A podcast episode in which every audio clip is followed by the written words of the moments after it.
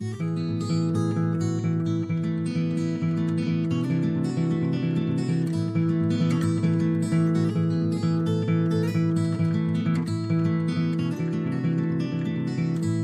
nunca prometi que teria convidados esta semana. Eu acho que para a semana se calhar já vou ter, mas não prometo nada porque não posso prometer nada, não gosto de prometer e depois não cumprir. Uh, e porque eu até gosto de fazer isto de vez em quando, é só porque, como já expliquei várias vezes, não estou habituado a fazer isto e, e uh, é engraçado tentar falar sozinho, que é complicado. Uh, tipo escrever uma coisa e, e depois segui-la mais ou menos um, e falar sobre filmes e coisas do género.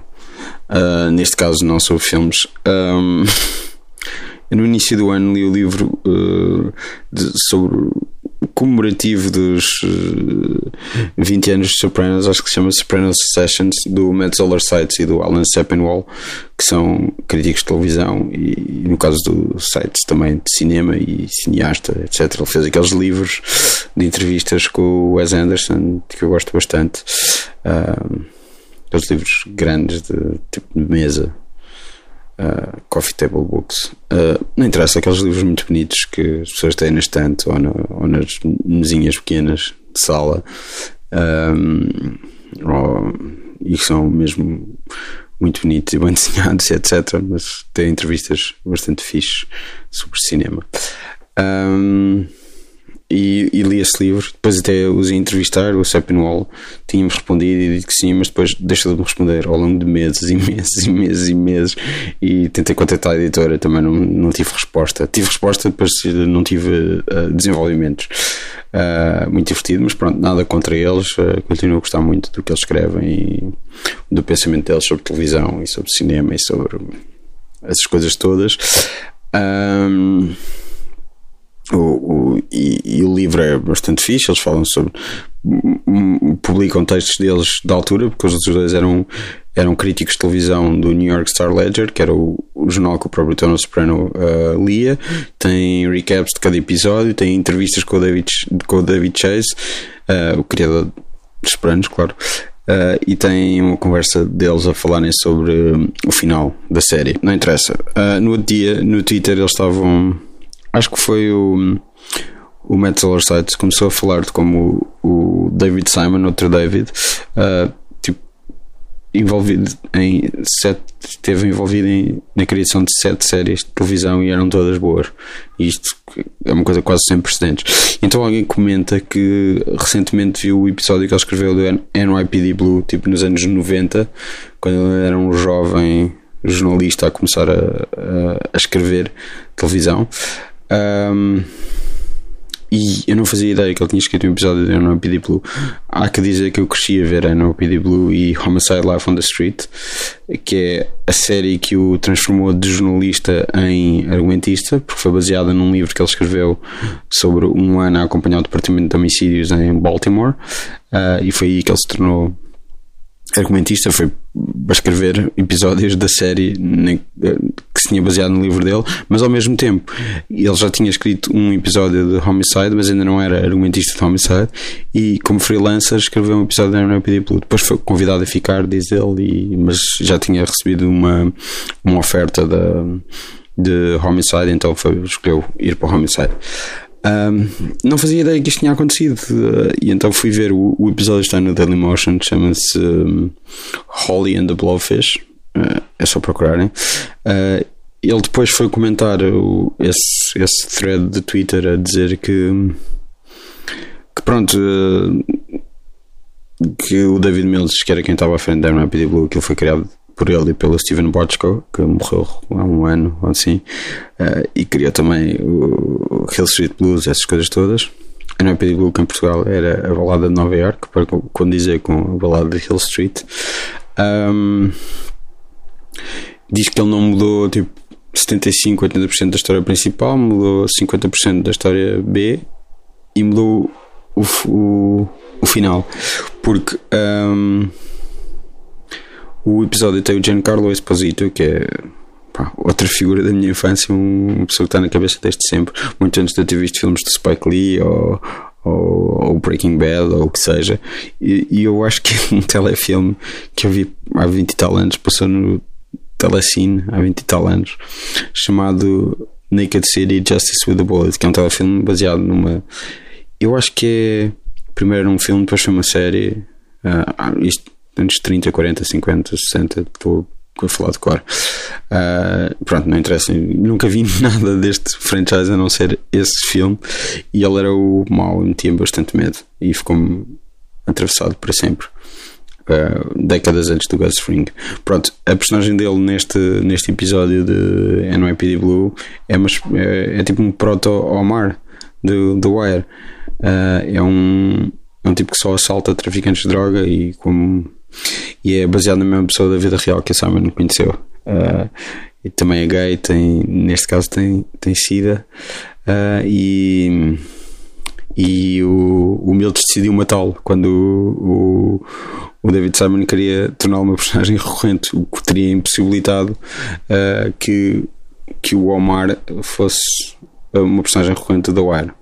É? O episódio tem também o Danny Trejo, outra figura da minha infância por causa do, do Desperado, que eu vi 50 mil vezes.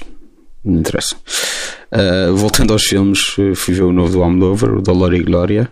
Uh, sou incrível a falar espanhol, não sou? Fantástico. Adorei. É tipo um bocado um branco silvestre dele, olhar para o passado, para a obra passada e a vida passada, essas coisas todas. Uh, só que até se me rever mais isto do que a, maioria dos Bermans que eu vi na vida. Uh, nada contra, é só retiro mais prazer disso. Um, com, com essa toda coisa do passado, uh, eu fui ver, eu nunca tinha visto A Lei do Desejo, que é o filme, é o, o antecessor mais uh, óbvio deste, uh, porque tem, tem o próprio Bandeiras, etc. Um, e tem muitas coisas em comum. Um, e, e valeu muito a pena. também revi o Showgirls do Paul Verhoeven, que eu já não vi há anos e anos, e, e acho que não é uma questão de compreender ou não compreender que é uma sátira, é só que o Verhoeven já fez sátiras mil vezes melhores, um bocado por aí.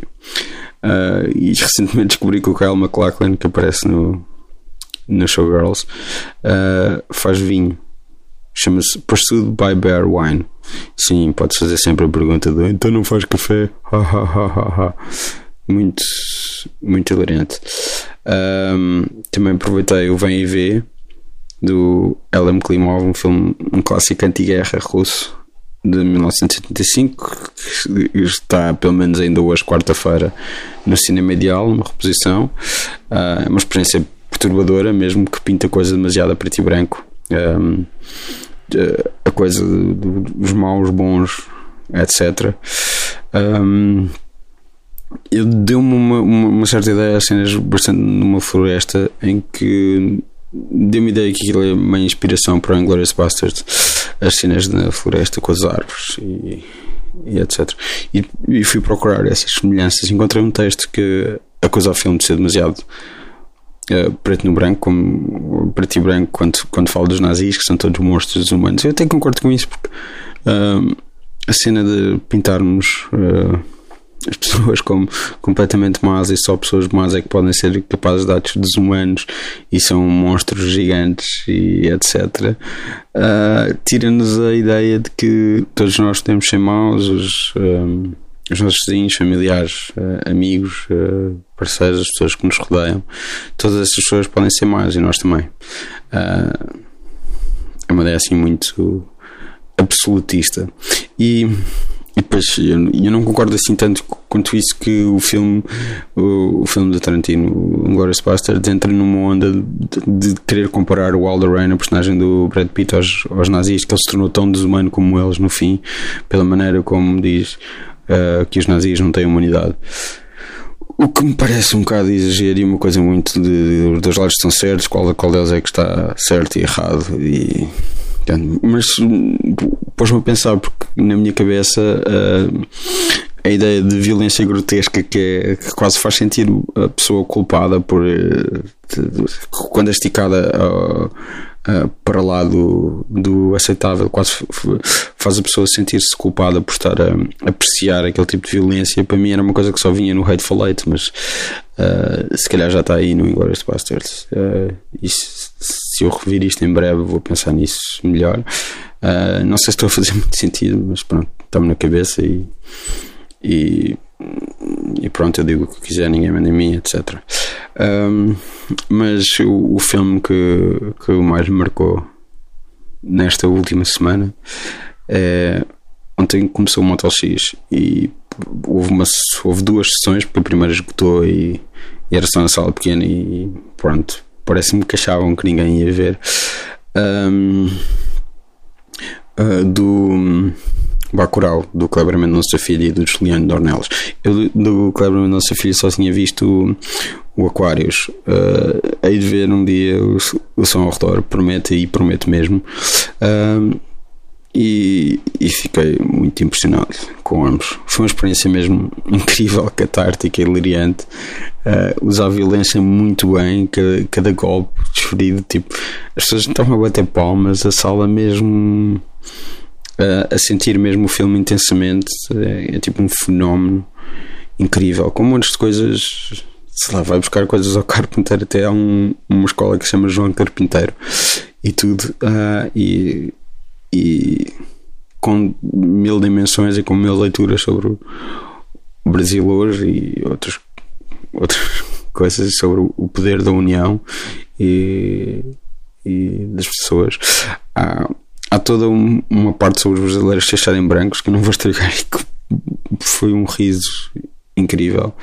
Uh, pá, acho que dava uma excelente double bill com o Sorry to Bother You do Woods Riley, que nunca chegou a passar cá, mas que era perfeito ver estes dois filmes em sala. Só fica mesmo com energia.